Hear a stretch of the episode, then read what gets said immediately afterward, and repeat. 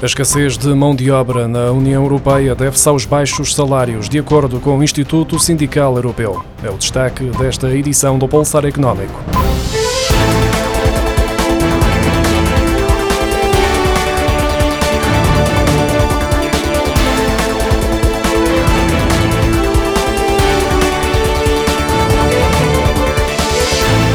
A escassez de mão de obra na União Europeia deve-se aos baixos salários e às condições de trabalho e não à falta de competências dos trabalhadores, de acordo com um estudo do Instituto Sindical Europeu divulgado esta quinta-feira. O estudo sublinha que a escassez de mão de obra aumentou de forma clara entre os empregos com salários relativamente mais baixos e que é maior em setores e perfis que não requerem necessariamente competências mais elevadas. O relatório sublinha que equipar mais trabalhadores com as competências necessárias para trabalhar nas indústrias do futuro é uma parte crucial de uma transição socialmente justa para uma economia verde, mas os setores onde a escassez de mão de obra mais aumentou de 2019 para 2022 tenderam a oferecer condições de trabalho geralmente mais pobres, o que não é de estranhar a diminuição do número de candidatos. Os representantes sindicais europeus também chamaram a atenção para o facto de que, em metade dos Estados-membros da União Europeia, os salários reais terem diminuído no ano passado, apesar de os lucros reais terem aumentado.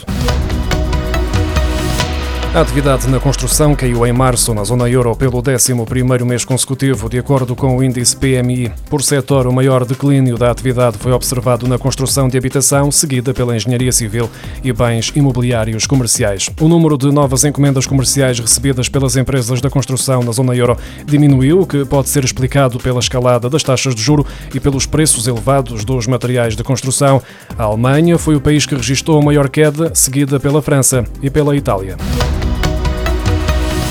Setor do desporto gerou 1.900 milhões de euros de volume de negócios em 2021, com um acréscimo de 11,9% em relação a 2020, segundo os dados divulgados esta semana pelo Instituto Nacional de Estatística. As empresas do setor desportivo registaram um volume de negócios em 2021 muito acima do ano anterior e um valor acrescentado bruto de 731 milhões e 900 mil euros. É neste valor que se nota a maior subida, com 23,2% de acréscimo acréscimo gerado por 14.368 empresas registadas, mais 4,5% em relação ao ano anterior, com 45,7% do volume de negócios gerado por empresas da gestão de instalações desportivas, clubes desportivos, ginásios e outras atividades deste meio. Os salários mais elevados foram registados nos clubes desportivos, com uma média de 2.645 euros mensais.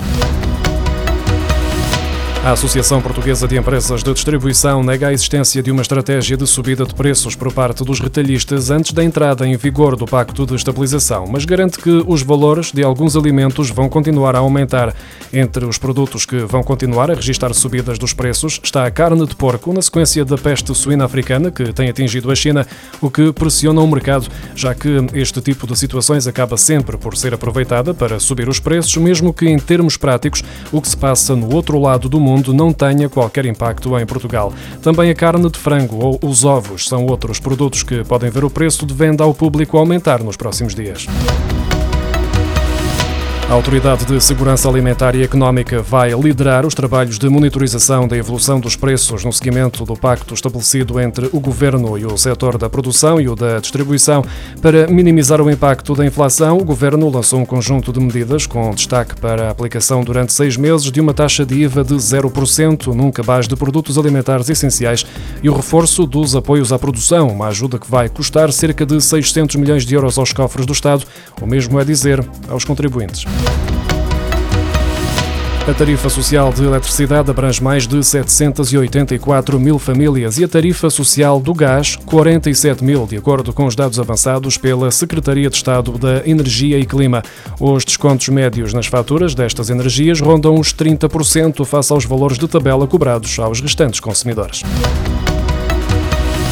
O número de estrangeiros que escolhem Portugal para viver e trabalhar tem crescido nos últimos anos, o que tem levado ao aumento das contribuições para a segurança social. Os 630 mil trabalhadores estrangeiros foram responsáveis pela entrada de 1 milhão e meio de euros para os cofres do Estado, um valor que representa o aumento de quase 20% em relação ao valor observado em 2021. No espaço de uma década, entre 2011 e 2021, Portugal perdeu mais de 200 mil habitantes, um número que seria muito superior com a perda de 750 mil habitantes, se não tivesse sido minimizado com a chegada de cidadãos estrangeiros.